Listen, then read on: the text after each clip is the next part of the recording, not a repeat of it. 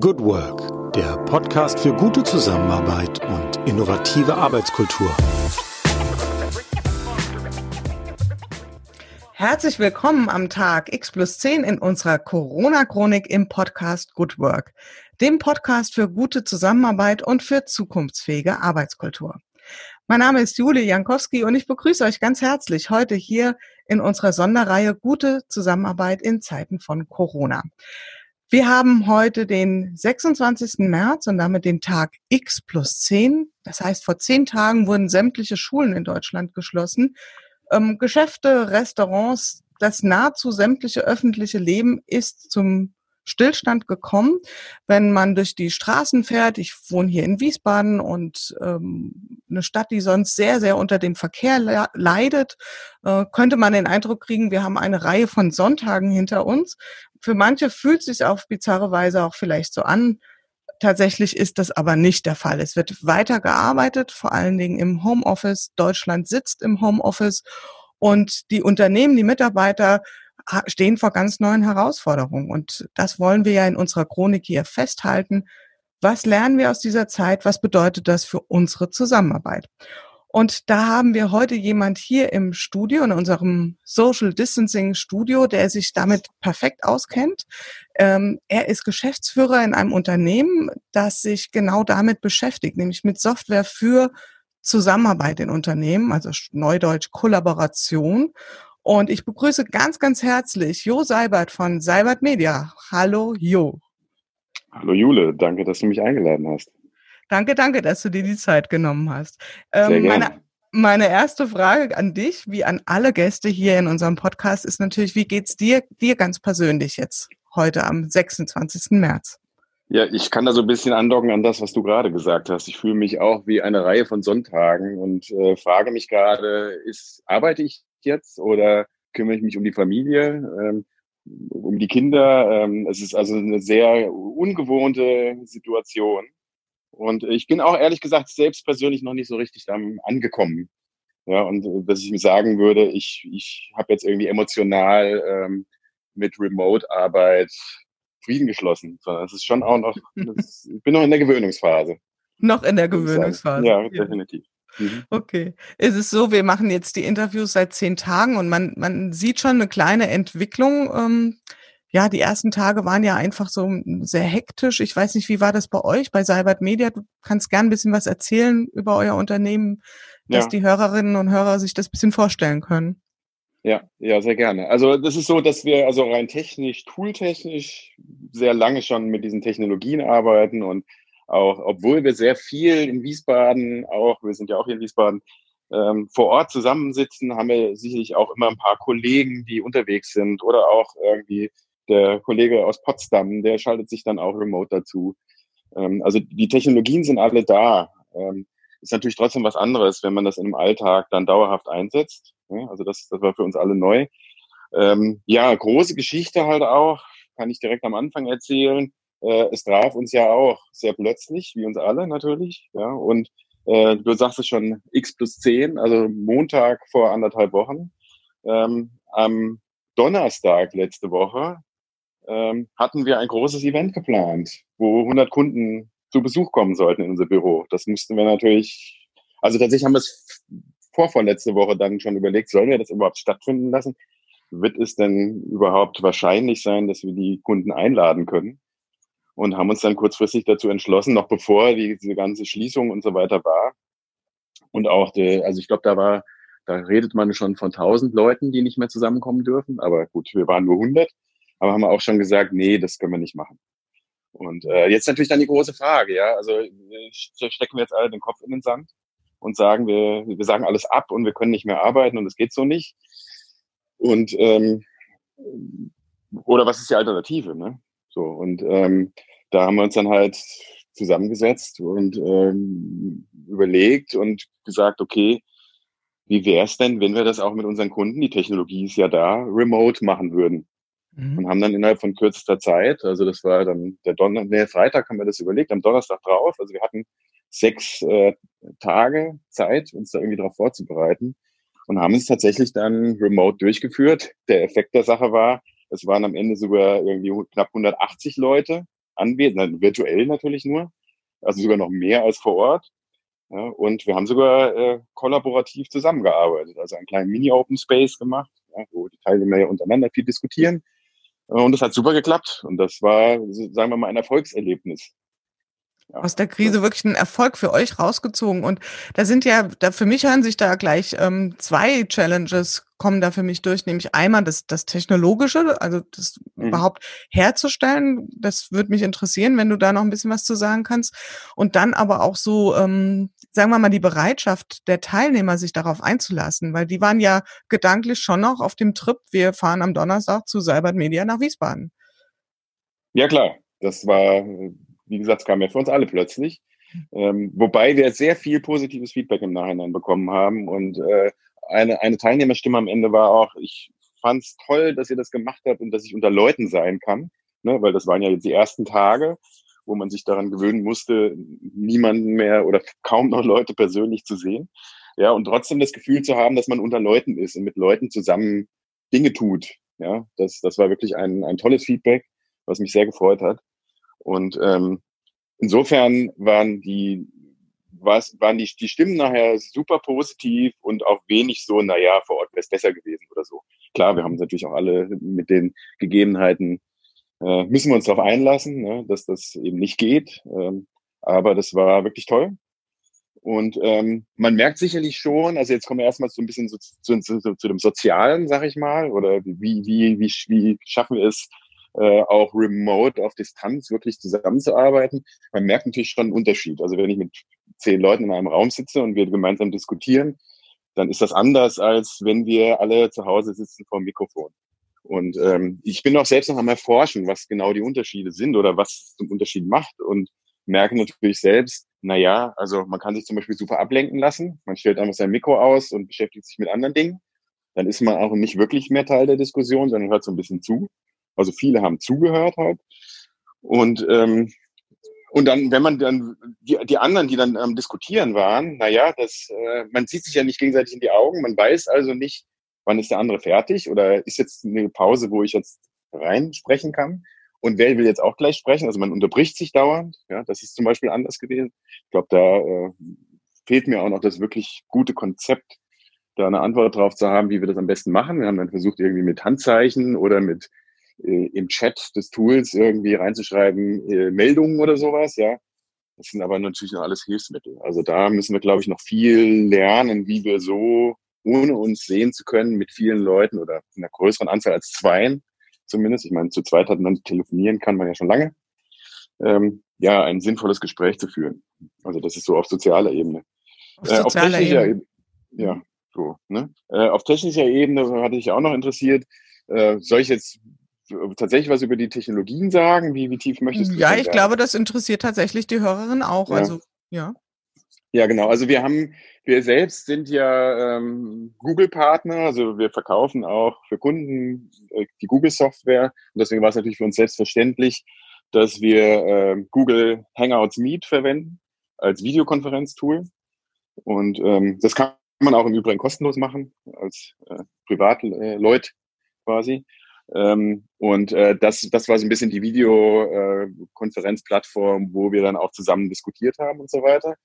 Ähm, wir haben äh, dann darüber hinaus noch ein Wiki verwendet, wo wir so ein bisschen die Informationen dokumentiert haben, wo die Leute eben äh, sehen konnten, was sind so die Themen, die anstehen, die jetzt diskutiert werden sollen. Ähm, und so ein Wiki ist ja relativ einfach, kennen wir ja alle von Wikipedia. Ne? Ist am Ende nur eine Seite, wo ein paar Sachen draufstehen, wo aber jeder auch bearbeiten kann. Und das, äh, das ist ja auch, aber auch eine äh, bei uns sehr etablierte Technologie, die wir schon lange bei Kunden einsetzen. Und darüber hinaus gab es tatsächlich auch noch einen YouTube-Stream, wo man auch, wenn man einfach nur gucken wollte, sich berieseln lassen konnte. Mhm. Also man musste gar nicht interagieren, sondern man konnte dann einfach YouTube anstellen und äh, zuhören. Ja. Und äh, ich glaube, der große Vorteil oder warum das auch so gut funktioniert hat, ist, dass es relativ viele etablierte Technologien sind, die die Leute schon auch irgendwo kennen. Also ein YouTube-Stream hat man halt auch schon mal so geguckt vielleicht oder mindestens mal ein YouTube-Video. Ja, das mhm. kennen die Leute alles. Äh, Hangouts Meet, gut, das ist ja jetzt, wir verwenden ja zum Beispiel jetzt gerade für das Interview Zoom. Äh, es gibt da ja noch andere Hersteller und sogar kostenfreie Varianten. Am Ende ist es auch wirklich wurscht, würde ich sagen. Ja, es ist nur die Frage, bleibt die Plattform stabil, wie ist die Gesprächsqualität und kann ich auch mit, mit 80 Leuten waren wir zum Beispiel in einem Raum zusammen und haben die Agenda zusammen ausgefeilt. Und das hat gut funktioniert. Also auf technischer Ebene war das stabil. Ja, und das ist natürlich gerade in diesen Zeiten wichtig. Ich, würde ganz gern da noch mal ein bisschen eintauchen. Also ich kenne das ja auch selbst aus, aus analogen, normalen Workshops.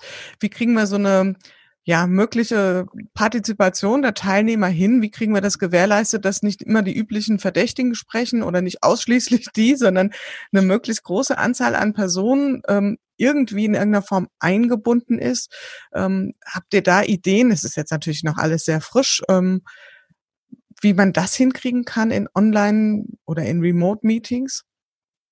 Ja, also wir haben da wenig rein moderiert bei unserer Kundenveranstaltung, weil wir gesagt haben, es ist ein Open Space und der, ähm, das ist ja was anderes. Also es sind ja Gesprächsrunden, die aus der Energie der Teilnehmer heraus, ähm, ja, sagen wir mal, Dinge sich entwickeln lassen. Ähm, deswegen sind wir da nicht mit festen Moderationsformaten reingegangen. Gesagt, hier, wir wollen jetzt Blitzlicht, jeder soll was sagen oder sowas. Ähm, aber tatsächlich denken wir, ähm, also wir jetzt mal weg von der Veranstaltung gehen, arbeiten ja auch alle unsere Teams mittlerweile remote. Und wir machen ja regelmäßige Retrospektiven. Also alle zwei bis vier Wochen, je nach Team, sich zusammenzusetzen und zu retrospektivieren, sagt man das so. Ähm, was, wie waren denn die letzten Wochen? Wie haben wir zusammengearbeitet? Was lief gut? Was lief weniger gut? Äh, was wollen wir dann anders machen? Gibt es Experimente, die wir ausprobieren können? Und ähm, das ist für uns ganz wichtiges Meeting, was eigentlich auch alle Teams machen. Und äh, da ist es natürlich noch wichtiger, was du sagst, dass wir dann gucken, wenn da so ein Team zusammenkommt, dass jeder im Team auch die Gelegenheit hat, äh, was zu sagen oder auch wirklich was beiträgt. Dann, ja, Sich beizubringen. Um eben auch äh, genau so ein diverses Bild zu bekommen. Es gibt da dann Ansätze, wo wir als, als Scrum Master, also die, die die Teams betreuen und diese, diese Meetings auch moderieren, ähm, uns Gedanken darüber machen, wie, wie geht das remote. Und da gibt es eine Menge Tools, also so Whiteboard-Tools zum Beispiel, die man nutzen kann, wo man dann irgendwie virtuell Post-its hin und her schieben kann und sowas, ja. Und dann natürlich gibt es auch so ein paar, sagen wir mal, Gesprächsformate. Also ich habe gerade schon Blitzlicht gesagt, wo man einfach sagt, okay, jetzt sagt jeder mal in der Runde einen Satz. Ähm, gut, die Frage ist, wie, wie geht dann die Runde? Ja? Weil im Raum sitzen wir vielleicht wirklich im Kreis. Virtuell ist halt kein Kreis zu erkennen. Ja, und da äh, behelfen sich halt die Leute. Also der, der eine Kollege hat mir erzählt, er hat mit seinem Team gesagt, so, jetzt machen wir das mal alphabetisch. Und äh, der, äh, dann muss, der, der, der, das Interessante daran ist, dass das Team dann erstmal noch eine äh, Gedankenleistung einbringen muss, ja. darüber nachzudenken, wer hat denn eigentlich den Nachnamen mit, mit dem kleinsten Buchstaben von uns? Das war also genau. so eigentlich auch eine ganz schöne Aktivierungs- Genau, kleine, kleine systemische Übung. Ja, ja du genau. hast, du bist jetzt schon in das reingesprungen, wo ich auch gern drüber sprechen möchte, nämlich über euren normalen Alltag, also euer mhm. neues Normal. Du hast den Begriff Scrum Master fallen lassen. Äh, viele werden den kennen, vielleicht einige nicht. Also Scrum Master ist eine Rolle in einem ähm, agilen Umfeld, also im Scrum-Ansatz. Das heißt, da, wo agil in Projekten gearbeitet wird. Und vielleicht kann man sagen, der Scrum Master äh, ist vor allen Dingen dafür da, das Team zu unterstützen, dass es gut in der Zusammenarbeit bleibt und ähm, hat da eine ganz wichtige Funktion. Und dazu gehört ja auch die Retrospektive, dass man also als Team sich mhm. in ganz regelmäßigen Abständen innerhalb von einem Sprint, also von einer Arbeits, einem Arbeitszyklus von zwei, drei, vier Wochen, ähm, regelmäßig zusammensetzt und auf das schaut, was auf der Arbeitsprozessebene gut gelaufen ist, was vielleicht verbesserungswürdig ist, wie du berichtet hast, was können wir lernen. Und ähm, war jetzt bei euch schon einige Male im Unternehmen. Ich weiß, ihr seid eine, ich darf das vielleicht so mal nennen, eine kuschelige Firma. Also ihr sitzt gerne zusammen und auch ein intensiver Austausch. Wie ist jetzt sozusagen das neue Normal? Also fernab der Frage von, wer sitzt wo, so, wie erlebst du das? Was berichten die Kollegen? Hm. Ja, also klar, gut kuscheln, das vielleicht irgendwie klingt so, als würden wir aufeinander sitzen, so wie die, wie die Pinguine in der Kälte oder sowas. Hm. Ähm, nein, es ist uns schon sehr wichtig bisher immer gewesen, gemeinsam in einem Raum zu sein, gemeinsam mit Dingen zu arbeiten äh, und ähm, sich dabei irgendwie zu sehen, sag ich mal. Das ist, das war schon sehr wichtig.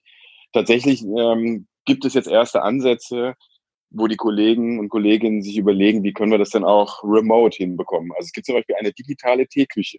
Mhm. So, das ist also äh, einfach nur ein Chatraum, wo ähm, jeder reinkommen kann, der möchte und gerade Zeit hat. Und da, dazu gibt's auch noch einen, einen Chatraum, wo dann irgendwie die Leute teilweise posten, Kaffee, jemand oder so. Ja, eine kurze Pause, Fragezeichen. Und äh, das dann so ein bisschen die Aufforderung ist, ähm, ist denn auch noch jemand anders da, der gerade irgendwie sich unterhalten möchte? Das heißt, die Leute suchen sich schon solche Formate.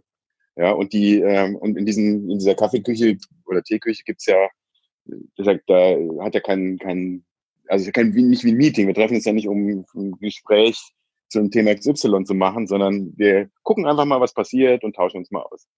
So, und ich glaube, das ist schon auch ein wichtiger Aspekt, das, das so hochzuhalten, dass es irgendwie eine Kommunikation auch jenseits der Aufgabe geben muss. Ja, auch wenn wir uns nicht mehr sehen. Und äh, ähm, ja, da habe ich zum Beispiel einen, da einen Tipp von Simon Sinek, wen von euch kennt. Finde ich einen mhm. sehr spannenden Kerl, der viel äh, schlaue Sachen äh, schon erzählt hat. Und der sagte, na ja, wie wär's denn, du beginnst deinen Tag, indem du mit so einer Art Check-in, wo jeder aus dem Team einfach erzählt, wie es ihm geht.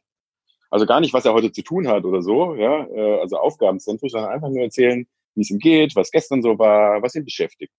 Und das finde ich zum Beispiel eine, eine ganz gute Geschichte, äh, dass man also auch neben der, der Arbeit, ja, künstlich, wenn man so will, diese Momente so ein bisschen herbeiholt, die man da sonst ganz natürlich im Büro hätte, wenn man sich sehen würde und gemeinsam äh, am, am Kaffeeautomaten stehen würde.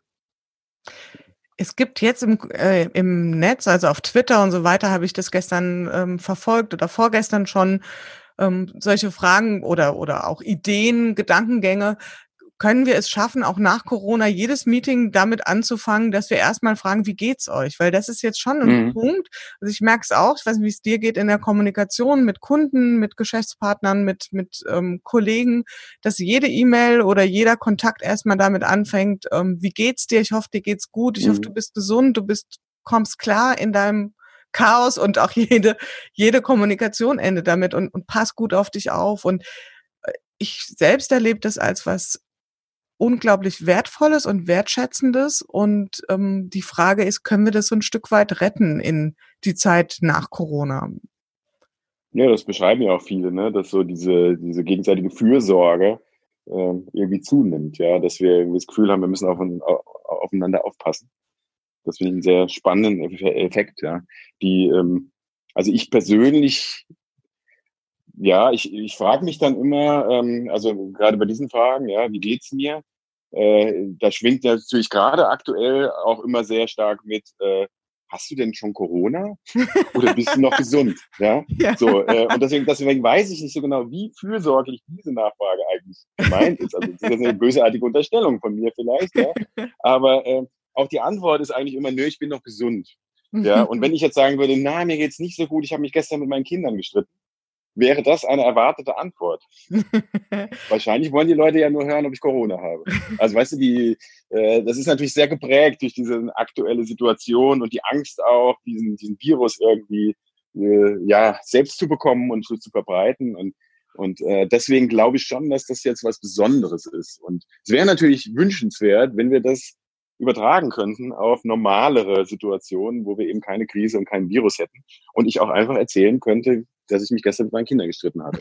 ja, das sehe ich, sehe ich wie du, ja. Das wäre ja. schön. Ja, ich freue freu mich da auch drauf. Also wenn Leute auch fernab von dem Thema was erzählen. Und ich glaube, die, ähm, die Nahzukunft wird uns ja einfach in eine Situation bringen, wo wir ganz viele Menschen kennen werden, die Corona haben. Weil, also wenn das Virus denn sich so verhält, wie es im Moment aussieht, dann wird es sich ja verbreiten. Also mit anderen Worten, wir alle werden es ja sehr erleben, was es heißt, wenn um einen rum ganz viele das haben. Und mhm. vielleicht manche wissen es nicht. Ähm, ja, es wird ja auch zu einer Art von Alltag werden und in den aller, allermeisten ja, Fällen gut. hoffentlich. Ähm, so hätte ich das, so hätte ich das sowieso abgestempelt. Ne? Ja. Äh, es ist wie eine Grippe. Es ist, es ist eine Art Grippevirus und das einzige Neue ist, es hatte noch keiner und deswegen ist es gefährlich. Ja, genau. Aber genau. In, in vier, fünf Jahren wird keiner mehr. Äh, übrigens, Corona gab es ja auch schon Viren. Es gibt ja eine Familien, eine Gruppe von Viren und äh, genau. äh, Insofern, ja, die sind uns bekannt, aber ist nicht klar, dass das jetzt irgendwie das Neue ist, ein neuer Virus und auf einmal verbreitet er sich durch die Welt, ja. ja. Genau. Und hat ja im Gepäck ein paar hässliche Schreckensbilder mit dabei und mit denen müssen wir uns jetzt einfach auseinandersetzen und beziehungsweise mhm. dafür sorgen, dass das nicht weiter passiert. Ähm, ja, Maßnahmen, üblicherweise frage ich in unserem Gespräch immer, was waren Maßnahmen, die ihr ergriffen habt? Das hast du, glaube ich, schon sehr gut beschrieben. Gab es denn auch irgendetwas, was ihr im Zuge von Corona sozusagen wirklich als Maßnahme ähm, eingeführt habt und dann relativ schnell wieder gesagt habt, na ja, das war jetzt nicht die allerschlauste Idee, also irgendwas, was ihr wieder zurückgedreht habt? Gab es da sowas? Hm, fällt mir ehrlich gesagt jetzt nichts ein. Also das ist ja so, ähm, wir, das ist ein bisschen speziell, wie unsere Firma funktioniert. Ähm, wir funktionieren eben sowieso relativ dezentral. Also es ist nicht so, dass, dass ich als Geschäftsführer oder mein Bruder, der ja auch Geschäftsführer ist, uns hinstellen und sagen, so, ab heute machen wir alle dies oder jenes. Und es gab auch gar nicht bei uns den Moment, wo wir ausgerufen hätten, dass ab morgen alle Pflicht Homeoffice machen müssten sondern es geht bei uns sehr dezentral. Das heißt, die Teams können selbst Entscheidungen treffen. Und das fängt an von äh, der, der Arbeitszeit, wann beginnen wir, wann hören wir auf und endet natürlich auch mit irgendwelchen Tools oder Art der Zusammenarbeit, da reden wir denen nicht rein. Und so hat halt jedes Team mehr oder weniger für sich auch beschlossen, wann ist der richtige Zeitpunkt, ins Homeoffice zu gehen. Und das haben die Teams unterschiedlich gehandhabt. Also das eine Team war halt vielleicht schon dann am an dem Montag, wo die Schule auch abgesagt wurde, ähm, zu Hause und die anderen sind ja erst am Mittwoch nach Hause gegangen. Und ähm, insofern kann ich dir das, diese Frage so pauschal oder global nicht beantworten. Und das ist ja auch genau der Vorteil in unserem System. Vielleicht hat irgendwie ein Team für sich entschieden, ähm, das war eine gute Entscheidung, vielleicht denkt das andere, es war eine schlechte Entscheidung. Ähm, das kriege ich dann aber auch gar nicht so mit. Also ich weiß sicherlich von einem Team, die, hatten dann auch, da war nämlich ein Berater von uns im Workshop, wo dann äh, am Ende sich herausstellte, dass der, dass da ein äh, Corona-positiv getestet da drin war und der hat halt zwei Tage den Workshop mit dem Kollegen verbracht. Und dann war natürlich dann die große Frage, was ist denn jetzt? Und äh, tatsächlich hatten wir an diesem, das war an dem Freitag vor dieser Schulschließung, auch noch so, ein, so eine Firmenveranstaltung, wo wir gemeinsam gefrühstückt haben, wo man im Nachhinein dann auch sagt, ja gut, dieses Frühstück hätten wir vielleicht lieber absagen sollen und vielleicht hätte dieses Beraterteam, das viel bei Kunden ja unterwegs ist, auch ein paar Tage früher nach Hause gehen müssen. Aber das ist ja die Debatte, die wir hier auch schon, wie schnell hat Deutschland reagiert. Ich fand, äh, es war super schnell und äh, im Nachhinein kann man immer hätte, hätte sagen. Also nein, ich bin eigentlich recht zufrieden mit dem, wie es bei uns gelaufen ist und denke, die Fehler halten sich in, in Grenzen. Aber wie gesagt, es liegt sicherlich auch daran, dass wir das nicht so global machen und für andere entscheiden, sondern dass jeder mehr oder weniger selbst auch mitdenken muss und selbst für sich überlegen muss. Also zum Beispiel zähle ich jetzt zu einer Risikogruppe, naja, dann sollte ich vielleicht lieber früher im Homeoffice sein als andere. Und äh, das, das kann ich nicht für die entscheiden, müssen die schon selbst entscheiden. Mhm. Das ist ja, glaube ich, schon, was du jetzt gerade so beschreibst. Also diese, dieses, ja, ich sag mal, Empowerment der Teams, das ist ja was, was euch schon sehr auszeichnet bei Cybert Media.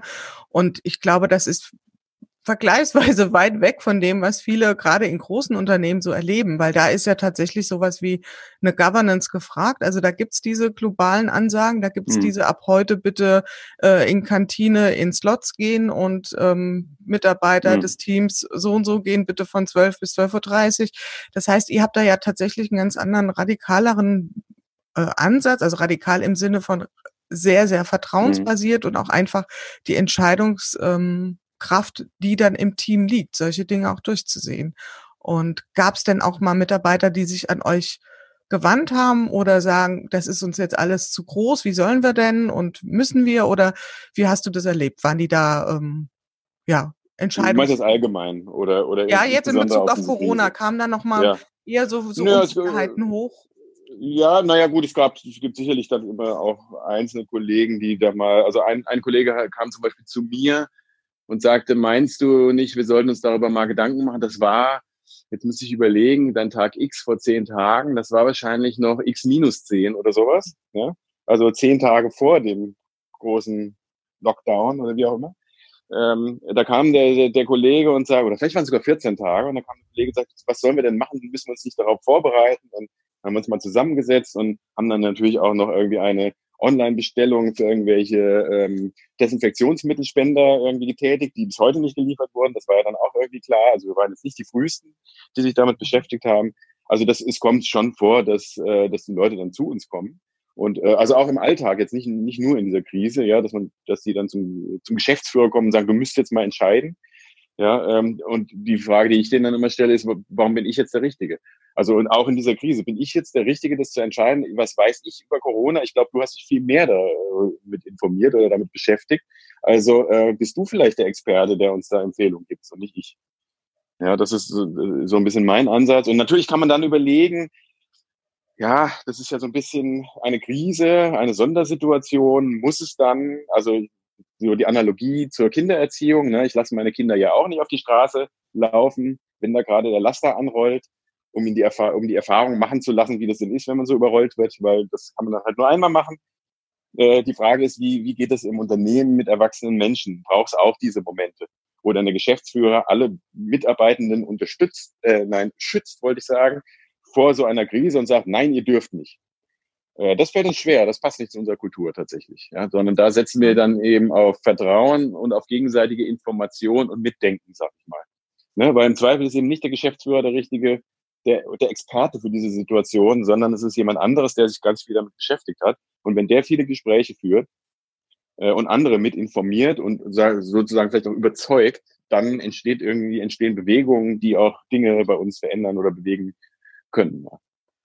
Das heißt, ihr seid da eurer Linie, so wie sich's anhört, auch sehr treu geblieben und haltet weiter eure Werte auch hoch. Also es ist da tatsächlich kein reines Lippenbekenntnis, sondern lebt das auch. Ähm, jetzt gibt's ja einige Unternehmen, die von sich selbst sagen, wir arbeiten agil und wir sind teambasiert und so weiter.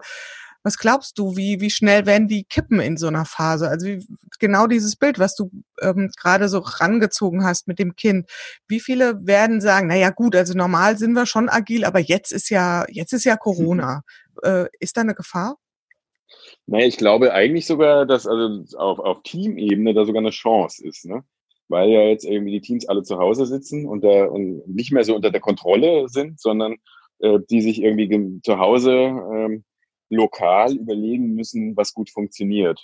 Und da irgendwie lokal, äh, also man merkt, ich merke zum Beispiel bei an unserer Schule, wir haben, wir teilen ja die gemeinsame Schule, mhm, ne, unsere Kinder. Genau.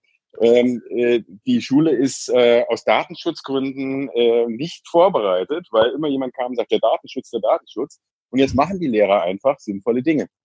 Ja, mhm. und überlegen sich, wie, die, wie sie die Kinder ähm, ja, mit, mit Lehrstoff äh, äh, befüttern können. Und ja. jeder macht da so ein bisschen was anderes. Und das ist, das ist für mich auch agil, ja. Die übernehmen die Verantwortung für die Situation und überlegen sich, was gerade funktionieren könnte und probieren das einfach aus. Das heißt also, da sehe ich schon eine ganz große Chance, dass das auch in anderen Unternehmen so ist, dass die Leute einfach ausprobieren, weil sie sitzen ja zu Hause, anstatt eben den Vorgesetzten zu fragen, darf ich jetzt? Ja, ähm, ich, ich nehme an, deine Frage geht allerdings von der anderen Seite aus. Äh, wenn die Geschäftsführung das Lippenbekenntnis äh, tat, ja, wir genau. sind ja agil und jetzt ja, gut, ich meine, das ist gute Frage. Ja, es geht wahrscheinlich so ein bisschen zurück auf irgendwie, also wenn, wenn wir, wenn Angst ins Spiel kommt, ne, ich als Geschäftsführer habe ja Verantwortung und wenn jetzt, weiß ich nicht, auf unserer Veranstaltung sich infiz Leute infizieren, was passiert dann dann, der Ruf des Unternehmens und so weiter. Äh, ja, klar, dann, dann, wenn Angst ins Spiel kommt, dann sind vielleicht vormalige Lippenbekenntnisse nicht mehr so wichtig. Ja, ähm, habe ich aber nicht mitbekommen. Also kann ich nichts, nichts, ist nur ja. eine Vermutung. Kann das ich. ist eine reine, wir sind da jetzt ja. wirklich im hypothetischen Raum. Ja. Es ist, es ist ein Gedankenexperiment, also da Gedanken, die wir hier teilen, was, was passiert. Also wird sich da vielleicht auch noch mal ein bisschen Spreu vom Weizen trennen, wenn wir jetzt tatsächlich, was wir alle immer predigen in dem, äh, in der agilen Szene, wirklich zeigen, wo ist das Mindset tatsächlich da oder wo werden ausschließlich Tools angewandt, wo, ähm, kommen ja, auch Menschen, gesagt, ja. ja. Ich glaube schon, dass das, äh, also gerade so in der, an der tatsächlichen Arbeit, ja, also wenn wir jetzt mal nicht vom Management aus betrachten, da auch eine große Chance ist, dass die Leute sehen, ah, ich sitze jetzt hier allein zu Hause, muss mich organisieren und ähm, vormals hat mir mein Chef gesagt, was ich machen soll, der ist jetzt nicht da, muss ich das jetzt irgendwie anders machen? Wie kann ich dann das machen? Also da ist, ich sehe da schon, schon auch eine große Chance drin. Die Frage ist natürlich, was passiert, wenn wir dann wieder alle ins Büro berufen werden. Das ist spannend. Und die Leute dann sagen, ja, in den letzten Wochen habe ich eigentlich ganz produktiv gearbeitet und zwar mit folgenden Tools. Und dann der Abteilungsleiter kommt und sagt, was, das geht ja gar nicht. Ja, ja. also das ist, äh, aber ich finde es äh, spannend. Also ich könnte mir schon vorstellen, dass, dass es auch eine Chance ist. Und ähm, ja. Ja, das ist, glaube ich, eine Frage, in die, ähm, die sich viele stellen. In welche Welt werden wir denn überhaupt wieder zurückkommen? Also ist es so, wie wir machen sechs Wochen oder vier Wochen oder wie lang auch immer der Spuk dauert, ähm, jetzt mal Corona-Ferien und dann setzen wir wieder exakter an, wo wir waren. Meine persönliche Überzeugung ist, es wird anders sein, aber gut, ich mhm. diskutiere da gerne drüber. Ähm, mhm. Zukunft, Stichwort Zukunft. Wenn wir von heute mal was haben wir heute, den 26. März, also sagen wir mal so vier Wochen, einen Monat nach vorne schauen, ähm, in welcher Zeit werden wir uns befinden? Also was, wie wird dein, deine Arbeitsrealität, wie wird es aussehen? Also frag dich jetzt hm. nicht als Zukunftsforscher, sondern einfach als, als Mensch. Was ja. glaubst du? Naja, also ich glaube, äh, also erstmal ist da natürlich auch eine große Unsicherheit da, ja, wie es denn werden könnte. Und man, man malt sich diverse Szenarien aus. Äh, ich habe mich persönlich tatsächlich noch gar nicht entschieden, äh, was für mich das. Äh, aber ich bin auch nicht der Typ für, der sich jetzt das Zukunftsszenario aussucht und sagt, so wird's werden und dann enttäuscht ist, wird es nicht so kommen. Sondern es kommt halt, wie es kommt und so müssen wir es hinnehmen.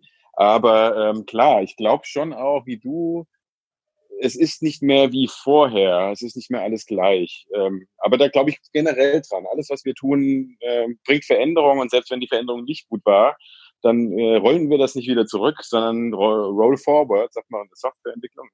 Also äh, wir überlegen uns dann, was ist die nächste Iteration? Wenn das jetzt schlecht war, dann lass uns was anderes überlegen, was besser ist. Also insofern wird es immer anders werden und jeder Einfluss von außen wird Dinge verändern.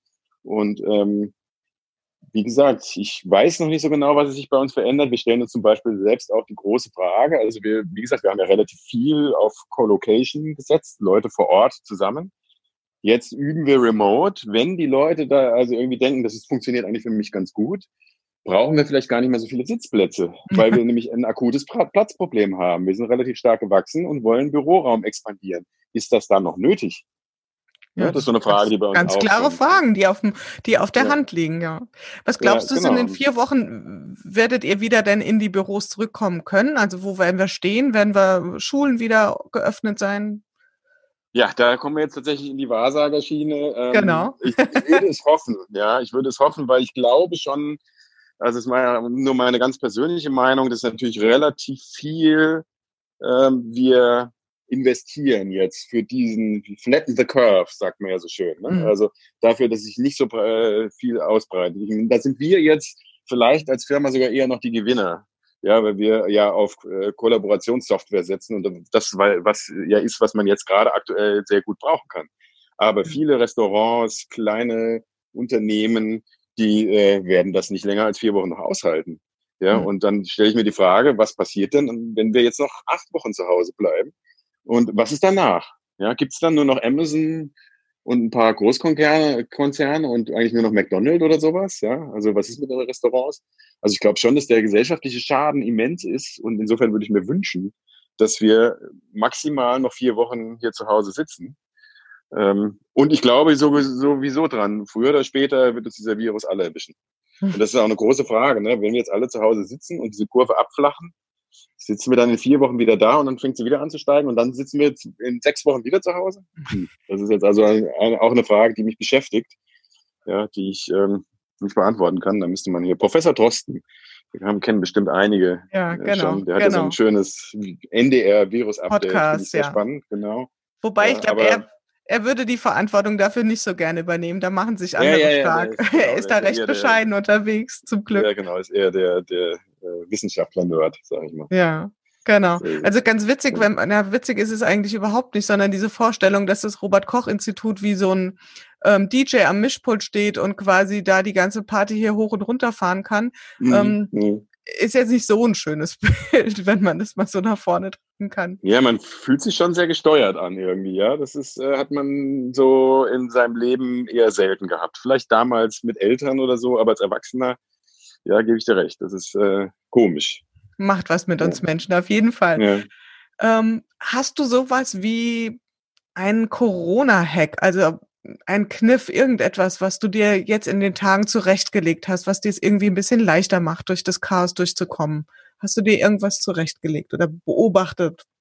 Was es auch immer macht. Naja, also äh, was ich, was ich beobachte, ist, dass mein Tag schon sehr viel fragmentierter ist, weil lauter äh, Gespräche, die man so zwischen Tür und Angel macht, auf einmal terminiert werden und den Kalender zuballern.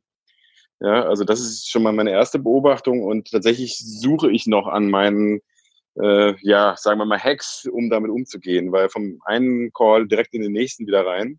Ähm, da hat man, man hat nicht mal die Ausrede, ich muss von einem Meetingraum zum anderen laufen, sondern ich muss mich ja nur einwählen.